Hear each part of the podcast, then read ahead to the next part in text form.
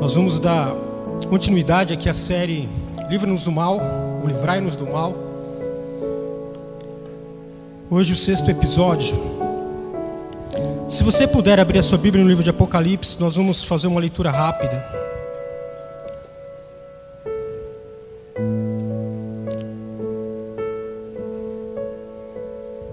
Capítulo de número 3. Ah, eu acho que hoje é a primeira vez na vida que eu vou falar, vou pregar sobre alguma coisa sobre Apocalipse. Esse é um livro que eu me mantive distante por muito tempo, muitos anos, na verdade. Eu estava tentando me lembrar se alguma vez eu já havia pregado em Apocalipse e realmente eu não consegui trazer nada da memória. Não tinha nada pronto. Eu, eu acho que eu tomei, peguei remorso assim de escatologia. Eu aprendi a não gostar de escatologia. Eu quando estava estudando escatologia ainda na adolescência.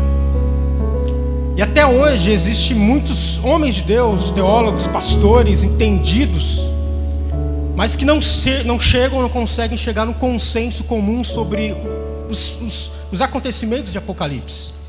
Então há quem entenda que vai ter um Amargedon, vai ter uma guerra das guerras, do mundo inteiro envolvido. Há quem entenda que vai ter uma grande tribulação. Outros dizem que a igreja não vai passar. Outros dizem, vamos passar sim. Outros dizem que a gente vai ser arrebatado no meio. E ainda outros que entendem que não vai ter nada disso, que o apocalipse já está acontecendo. Que Deus não tem interesse nenhum de levantar o templo de Israel. Já foi. Então, é, não existe um consenso. E muitas vezes esses homens são é, verdadeiros nas suas ações. Então isso me manteve distante. Eu falei, cara, deixa quieto. É, as, as visões de Daniel lá, Ezequiel, foi uma coisa que eu nunca havia parado para estudar com mais afinco devido a esse problema que nós temos. Né? Então eu acho que existem textos de Apocalipse que eu nunca vou pregar na vida. Mas eu gosto muito de sociologia, tenho um interesse muito grande por sociologia, por como a sociedade anda, qual, qual, quais são os caminhos que nós vamos seguir, a tendência. E sociologia e escatologia em algum momento eles se encontram. Tem tudo a ver. E sociologia me fez se aproximar de novamente de, de, de, Apocalipse. Eu acho que desde o ano passado, desde novembro, eu voltei os meus olhos para Apocalipse. E Apocalipse fala muito dos mal ou males que fazem parte do nosso dia a dia. Apocalipse fala sobre inflação. Apocalipse fala sobre crise humanitária, sobre geopolítica, sobre os governos que tomam um poder do outro. Apocalipse, tudo ele fala sobre tudo isso, que são questões que nós vivenciamos no dia a dia. Isso me levou a ler novamente Apocalipse com o pé atrás, é verdade, de novo. Há textos que eu acho que eu nunca vou pregar na vida sobre Apocalipse. Mas dentre alguns males que estão presentes na nossa cidade, quando Jesus traz essa revelação para João, há algumas coisas muito específicas para a igreja vocês devem lembrar sobre as sete cartas que Jesus, que João escreve, revelado por Jesus, que são enviados às igrejas. E são males que estão nas igrejas. Há uma denúncia e há um anúncio de Jesus, o dono da igreja. E dentre essas, eu estava lendo e eu escolhi uma para a gente falar rapidamente aqui, que é a igreja de Laodiceia. Alguns males que foi encontrado naquela igreja que talvez faça sentido, muito sentido para nós nos nossos dias. Então, se você puder ler comigo, me acompanhar, capítulo 3. Apocalipse é, é meio, não se assuste aí, é meio faca na, na caveira, como dizem, né? O negócio vai para cima mesmo. Então, Apocalipse 3, versículo 15 em diante, diz o seguinte: Se puder ligar a luz para mim, por favor, se possível, aqui de cima. Eu conheço as tuas obras, sei que não és frio e nem quente. Eu gostaria que fosse frio ou quente. Então, como tu és morno, e nem frio e nem quente, vomitar-te-ei da minha boca. Porque tu dizes: Eu sou rico e cheio de bens, não tenho necessidade de nada, e não sabes que é um desgraçado, é miserável, é pobre, é cego e é nu. Eu aconselho-te comprar de mim ouro refinado no fogo para que tu sejas rico, e vestes branca para que te vistas e que a vergonha da tua nudez não apareça, e que unge os teus olhos com colírio, para que possa ver. Amém? Os textos, os versículos meio pesado aí. Ah, os registros que se tem sobre a igreja de Laodiceia, as igrejas da Ásia, elas existiram de fato, elas foram contemporâneas, inclusive dos apóstolos. E os registros que tem da igreja de Laodiceia, que era a igreja de Laodiceia era uma igreja rica, próspera financeiramente. Aliás, a cidade de Laodiceia era uma cidade muito rica. Então, o templo, há quem diga que talvez era uma sede. Talvez o tipo de igreja que você olha para o templo e fala, cara, dá vontade de congregar aqui. A igreja de Laodiceia era esse, essa igreja bem estruturada, fisicamente falando. A estrutura dela era muito boa. E ela não dependia de ninguém. Quando você vê o apóstolo Paulo pedindo oferta ou agradecendo as ofertas que as igrejas enviavam umas às outras, é porque havia muita fome, a economia era instável naquela época, né, naquela ocasião. Havia, por exemplo, registro de terremotos que devastavam a cidade. Então havia fome entre as igrejas, entre os irmãos. Laodiceia não passava por isso. Aliás, o registro que existe de, de, de um terremoto que atingiu a cidade de Laodiceia, a cidade inteira se levantou sozinha, inclusive sem a ajuda de Roma. Então eles se gabavam disso. Somos poderosos, somos fortes, a gente tem uma grande estrutura, a gente não precisa de oferta de ninguém. Uma igreja rica. Mas quando Jesus olha para ela, ela diz: Eu conheço vocês. Tem uma coisa que vocês são pobres, porque vocês não entregam aquilo que uma igreja precisa entregar, o essencial. Não há em vocês riqueza do alto. Não há em vocês a capacidade de trazer o reino de Deus, que é espiritual e que não consiste em carne, ou não consiste em bebida, em comida. Vocês são pobres. Olha, porque em vocês não existem riquezas espirituais, vocês não são capazes de entregar à cidade as riquezas espirituais. E eu olhando para isso com esse texto, talvez porque tirando a Idade Média, onde a igreja tinha o poder do Estado e que construiu catedrais, depois da reforma e da forma como nós estamos estruturados hoje, sabe, sem sair do Brasil, nunca nós fomos tão poderosos financeiramente falando como nós somos hoje, nunca. Os nossos templos movem a geografia de uma cidade. São templos robustos, sistema de ar condicionado que eu tenho que vender a minha casa para querer ter um daqueles. Os nossos templos viraram pontos de turismo, por quão, por quão grandes, robustos são. Eu não estou dizendo necessariamente que isso é um problema, porque esse é um assunto que a gente não esgota em uma hora aqui. Mas se a gente pegar as quatro igrejas mais poderosas aqui no Brasil, o seu patrimônio dá mais de fácil, passa fácil 5 bilhões de reais. Fácil, passa.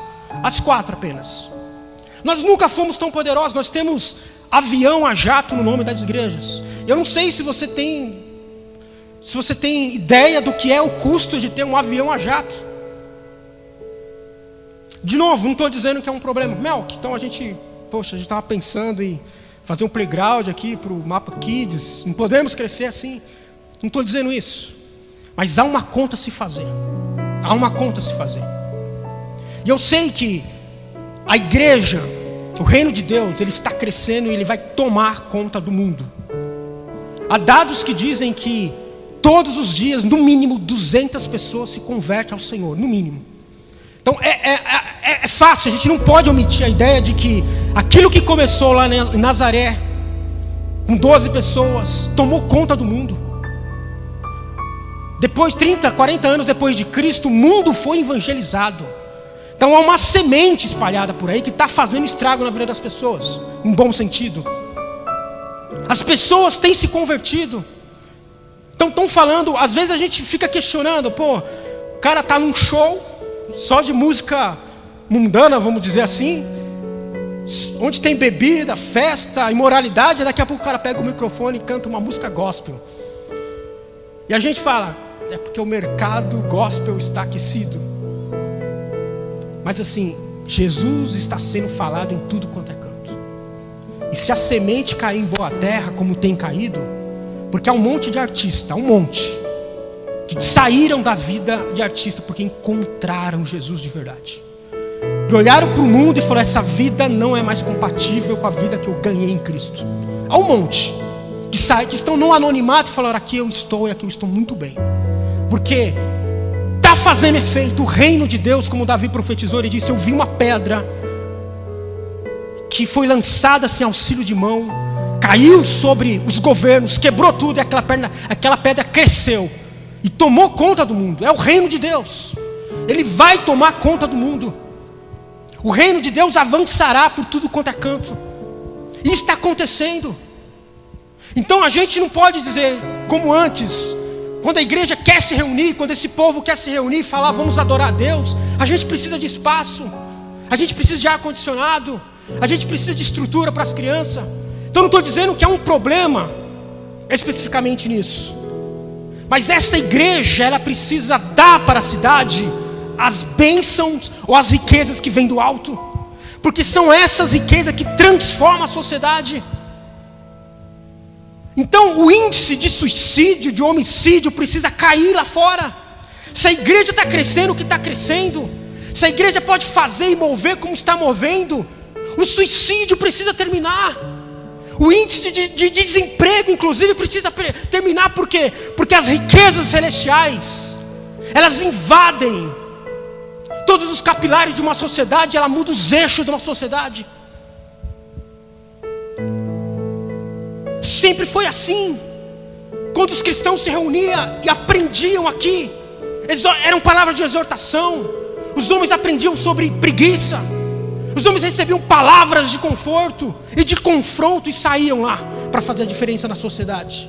E a sua vida diária era transmitida através da sua profissão, através da, da mulher que era, dos homens que era, do jovem que era. Isso invadia, porque eles transmitiam, saía daqui, ia para a sociedade e levava, levava as riquezas espirituais. Mas quando há escassez de riqueza espiritual dentro da igreja, o mundo padecerá. Porque, por exemplo, Adam Smith escreveu um livro que viajou o mundo inteiro, A Riqueza das Nações, sobre economia. Ele dizia, num dos capítulos dele, que há uma mão invisível que move o mercado. E esse mercado, essa mão invisível, são os interesses humanos, são os nossos interesses. Os nossos interesses fará o mercado se mover. Agora imagine se os nossos interesses, nós somos inter... nossos interesses são movidos por ganância e poder. O que, que vira o mercado? Por isso a gente tem escassez. Por isso tão rico como é o Brasil e a gente tem pessoas que não têm uma máscara pra, uma máscara decente para colocar. Por quê? Porque a gente é capaz de desviar lotes de vacina Ainda que os nossos avós, os nossos pais estejam morrendo, mas a gente desvia, porque a gente vê uma oportunidade de ficar mais rico. Quando a igreja não tem, tem escassez de riqueza espiritual, certeza, a sociedade vai sofrer escassez de amor, vai sofrer pobreza, escassez de conhecimento de Deus. Porque a gente aprende isso quando você lê, por exemplo, as cartas, os, os, os registros históricos do templo no tempo de Israel. Quando o templo funcionava, quando os dízimos eram levados e eram tirados os deuses, os ídolos de dentro do templo, e as leis eram obedecidas, havia paz em Israel, a cidade prosperava, todo mundo sentia, havia uma lei em Israel que dizia assim: quando você for para o seu campo fazer as colheitas, o fruto que tiver no chão, não, não pegue. Deixe lá que é para o estrangeiro. Até as pessoas que eram estrangeira conseguiam receber, eram abençoadas mediante aquilo que acontecia em Israel. Ainda que você chegasse no campo e falasse, cara, 20% da minha colheita está no chão. Não vai faltar. É Deus cuidando. Mas quando Israel, quando o templo não funcionava, ao, ao, ponto de Deus chegar e dizer: vocês estão me roubando quando vocês não trazem os dízimos e as ofertas. Se aquela estrutura, se aquela estrutura que a gente, que não, que tinha os seus problemas, fazia efeitos na cidade, imagina. quando nós somos ricos da presença do Senhor. Imagina quando neste lugar aqui, mais do que um ar condicionado, há refrigério do Espírito. Se neste lugar a gente é capaz de enxergar e receber as bênçãos do céu, isso transformará a cidade. Mas hoje as igrejas muitas vezes são sinônimo de empreendedorismo, porque eu posso chegar aqui no, na, no bairro com uma baita estrutura, com um grupo de louvor para cima, com uma igreja mais inclusiva, paredes preta, um telão de LED, um sistema de som impecável. Com as nossas câmeras mens, eles vêm com drones na igreja.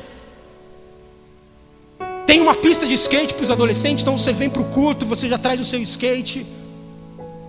Tem uma quadra de tênis do lado, a gente já traz.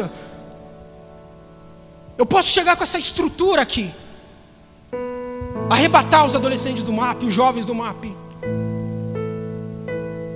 Posso quebrar todas as igrejas menores aqui, não estou nem aí para os pastores. E eu promovo migração de pessoas, mas eu não consigo promover conversão de pessoas. Jesus nos conhece, a palavra dele eu sei que vocês são pobres. E quando há escassez dentro das nossas igrejas, há escassez lá fora. Que Deus nos livre da escassez dentro do MAP, dentro de cada um de nós. Que a gente possa estar num lugar de madeirinha, mas que aqui exista o poder de Deus. Que aqui exista amor. Que aqui exista compartilhamento. Que você enxergue o próximo. Que haja alegria do Espírito Santo, como foi cantado aqui, ministrado.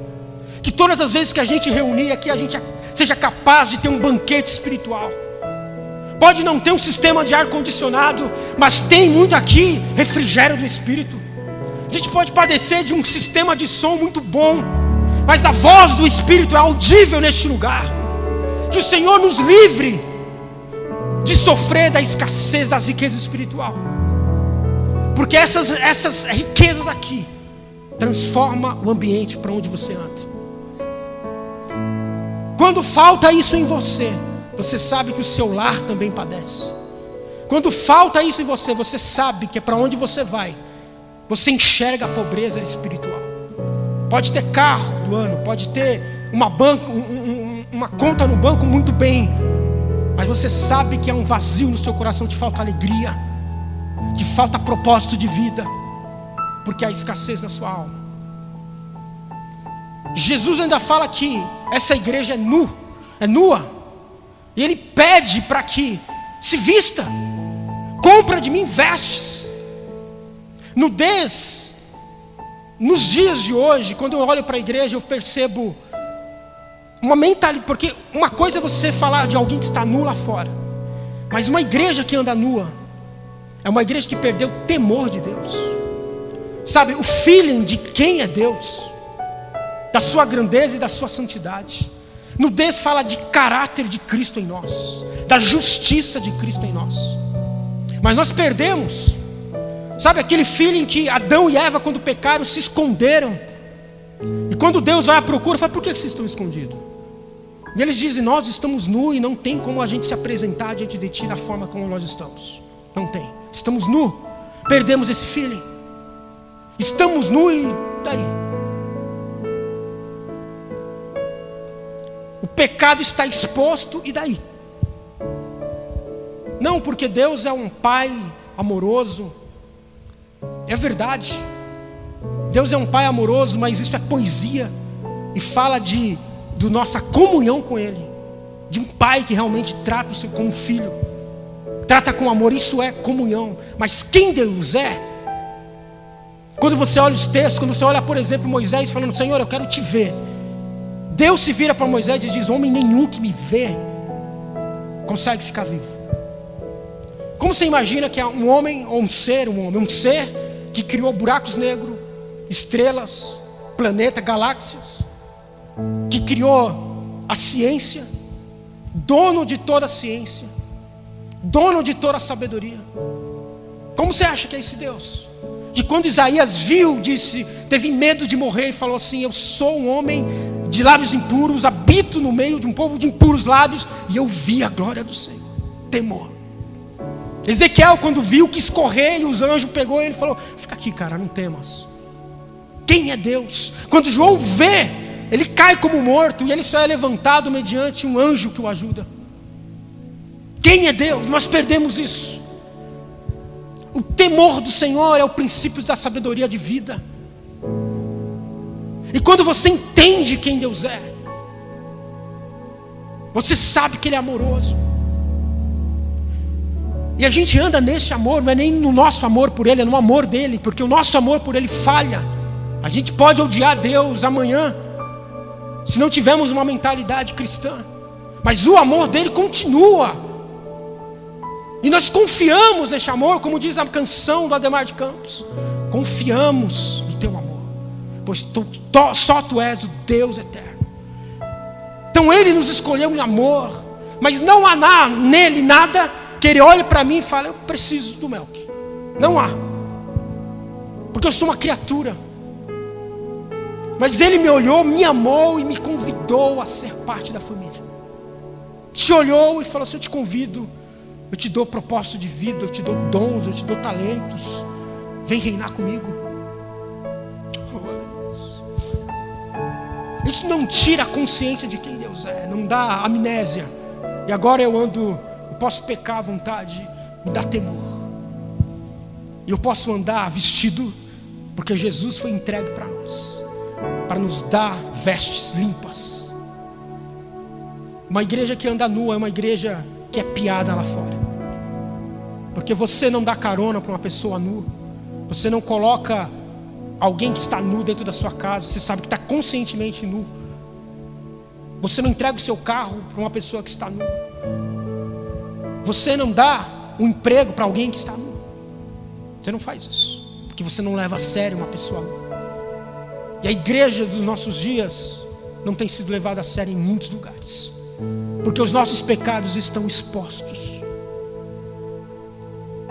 Mas que a gente tenha essa noção. E não haja escassez aqui de roupas espirituais para nós. Do caráter de Cristo da sua justiça porque essa igreja séria será levada séria lá fora.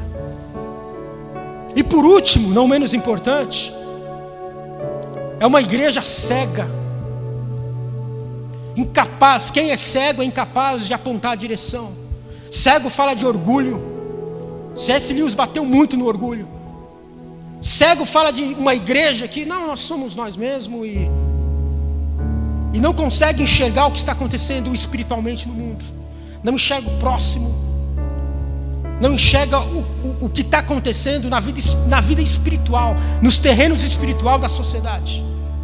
Estamos cegos, estamos inútil de apontar o caminho para alguém. Inútil. Falta sabedoria, falta-nos visão do mundo inteiro. Do mundo inteiro, porque a igreja ela faz impacto no mundo inteiro não é os nossos alrededores, mas é a gente reconhecer que a guerra da Rússia contra a Ucrânia tem menções espirituais. E a gente não pode ficar distante do que está acontecendo. Uma igreja que enxerga o próximo, que enxerga o pobre na rua, ela será uma igreja de atitude. Mas uma igreja cega jamais fará isso. Eu aconselho que compre de mim ouro, riquezas, roupa e colírio para os seus olhos, para que você enxergue, enxergue com os olhos espirituais o que está acontecendo. Seja capaz de discernir a voz do Espírito, seja capaz de discernir o que está acontecendo ao nosso redor, na cidade de Curitiba, na cidade de São Paulo, no Brasil e no mundo. Há um filme da Sandra Bullock, achei que muita gente não, não gosta Bird Box, Os Pássaros na Caixa, eu achei incrível, cheio de insights do Evangelho. E o filme é aquele que ele aveda né, as crianças com, com uma. Fé dos olhos da criança, ela tem que atravessar uma cidade até um local com os olhos vedados. É a igreja. A gente não anda por aquilo que a gente vê, a gente anda por fé. E há uma frase já no início, quando ela está cuidando das, dos seus filhos e está protegendo os olhos para não enxergar. ela diz, aqui, ela diz assim para os filhos: é só uma passagem. Não há nada aqui que você, que, vai, que você vai ver que vai fazer bem para você. Não temas. Ela dá essa palavra para as crianças, no início do filme. Nós precisamos enxergar como mundo espiritual. Que bom se a gente tem um templo robusto, mas não é isso que a igreja precisa entregar. Porque no, no século XIX, século XIX, o filósofo Nietzsche, ele disse: Deus está morto, embora o seu cadáver seja insepulto. Sabe por que ele disse isso? Talvez porque a igreja que ele conheceu era uma igreja morna, com as mesmas características da igreja de Laodiceia. Porque uma igreja morna, não, ela está aqui, mas não está. Então não faz sentido. E Deus quis assim. Deus podia descer e resolver tudo. Ele escolheu uma igreja. Quando a igreja se move, Deus está movendo. Quando você anda, Deus está andando na cidade. Quando você pega o seu carro e está no trânsito, Deus está ali. Mas uma igreja que é morta, é morna, está morta. O seu cadáver está aí, Deus está morto e tem um cadáver para ser enterrado. Alguns consideravam Nietzsche como um profeta, porque ele, ele realmente disse o que estava acontecendo com a igreja da, daquela época. Talvez a igreja que ele conheceu era a igreja de característica de Laodiceia. Tinha templos robustos, mas não era capaz de entregar uma palavra que vai no coração, no espírito da pessoa e pudesse levantar, ainda que morto espiritualmente. Uma igreja pobre é incapaz de responder às perguntas caras da vida, é incapaz de trazer tranquilidade para uma mente que está borbulhando, que está querendo respostas, e as respostas muitas vezes são caras. A resposta da guerra na Ucrânia é cara.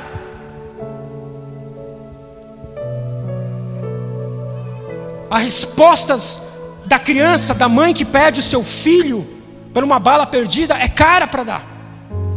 E uma igreja pobre não tem condição de dar essa resposta. Por isso, para muitos, Deus está morto. Onde está Deus? Quando uma criança recebe uma bala perdida, quando uma criança de três anos, os médicos dizem assim: está com câncer avançado e tem, tem, três semanas de vida. Se faltar em nós escassez, vai faltar escassez lá no mundo, vai ser escasso o mundo, como está sendo. Leia capítulo 3 de Efésios, não vou ler aqui por causa do tempo. O apóstolo Paulo disse: a igreja é responsável de fazer conhecido Deus que nós evangelizamos. É a igreja que mostra quem Deus é.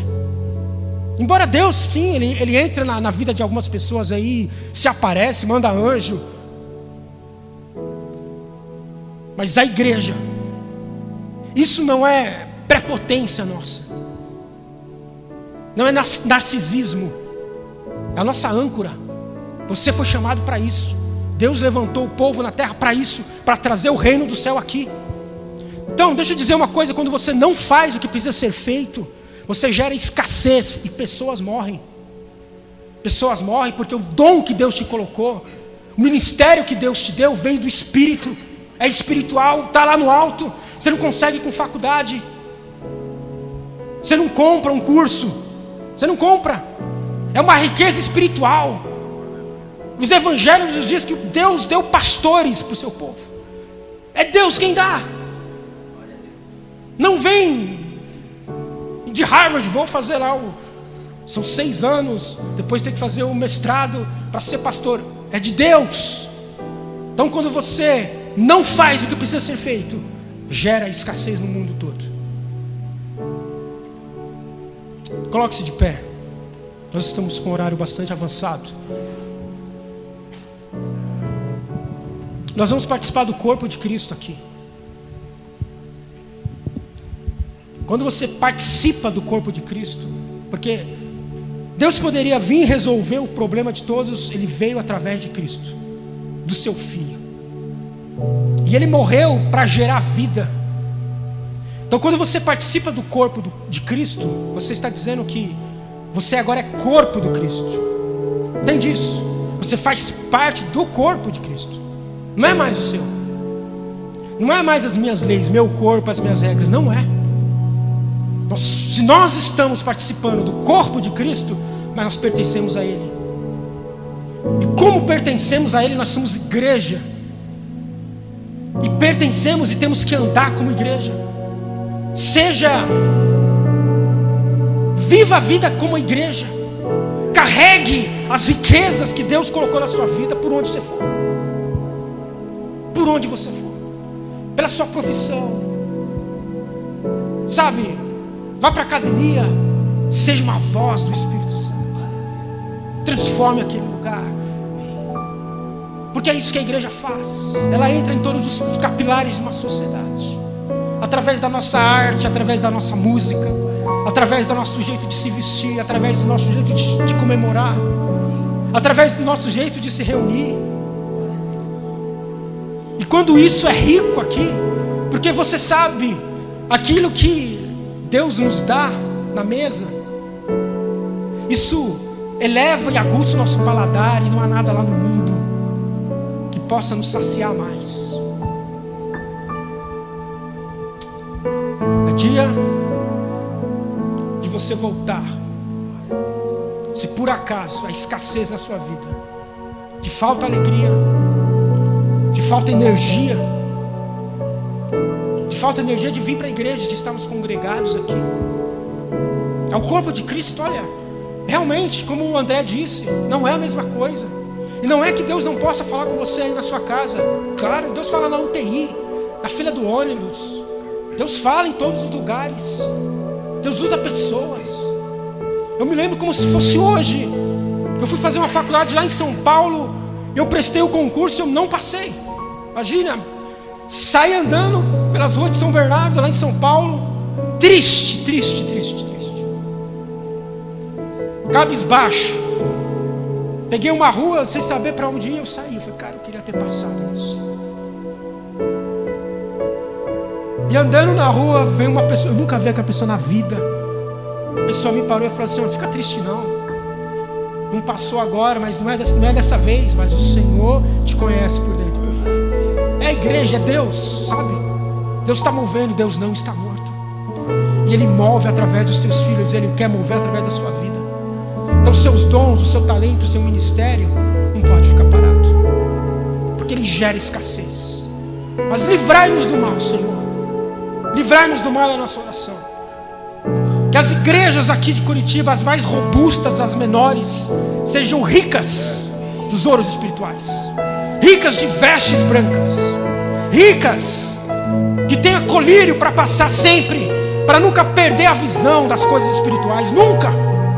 Porque quando a gente faz isso, quando a gente é rico, quando há riqueza espiritual em nosso corpo, haverá riqueza na cidade, o mercado será transformado, a moral das pessoas será transformada, a arte e a cultura no mundo será transformado, as empresas serão transformadas, os lares, as famílias, os casamentos, os filhos, os adolescentes serão transformados, receberão os impactos dos ouros que só estão lá no céu, porque as riquezas aqui padecem.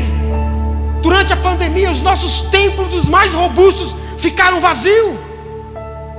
Mas as igrejas que têm riqueza espiritual, havia palavras de conselho. Pessoas que perderam o seu ente querido, mas tinham um pastor para dar uma palavra de exortação, de conforto, palavra do alto, que não está em livros que você vai digitar no Google não vai encontrar. Livrai-nos, Senhor, do mal de ter escassez de riqueza nos nossos tempos, na nossa vida. Essa canção que vamos cantar é uma oração. Que você reconheça Deus que te chamou. Que não haja nudez na sua vida. Mas reconheça que Ele é, a grandeza que Ele é. Como diz Davi, quando eu contemplo os teus céus, a lua, as estrelas, a obra dos teus dedos. Que é um homem para que dele te lembres, o filho do homem para que o visites. Mas o Senhor resolveu olhar para a gente e resolveu nos chamar por, pelo nome, nos escolheu, nos deu ministério, nos deu filhos, nos deu esposa, esposo, nos deu pão e nos chamou para reinar com Ele. E não é para reinar lá, é para reinar aqui, começar a reinar aqui. Porque Jesus disse assim: O meu templo, o meu reino já está entre vós não está longe, se você está perto, se você dá um passo de fé, Você entra no templo, você entra no reino de Deus. Então não é algo para o futuro, é algo para começar agora e para viver agora. Seja rico e deixe o Senhor levar essa riqueza para tudo quanto é lugar. Aonde necessita de paz, você chegou de novo. Não é prepotência, é o chamado de Deus na sua vida, Ele te escolheu. E você resolveu aceitar o chamado. Resolva aceitar o chamado, o Senhor está te chamando.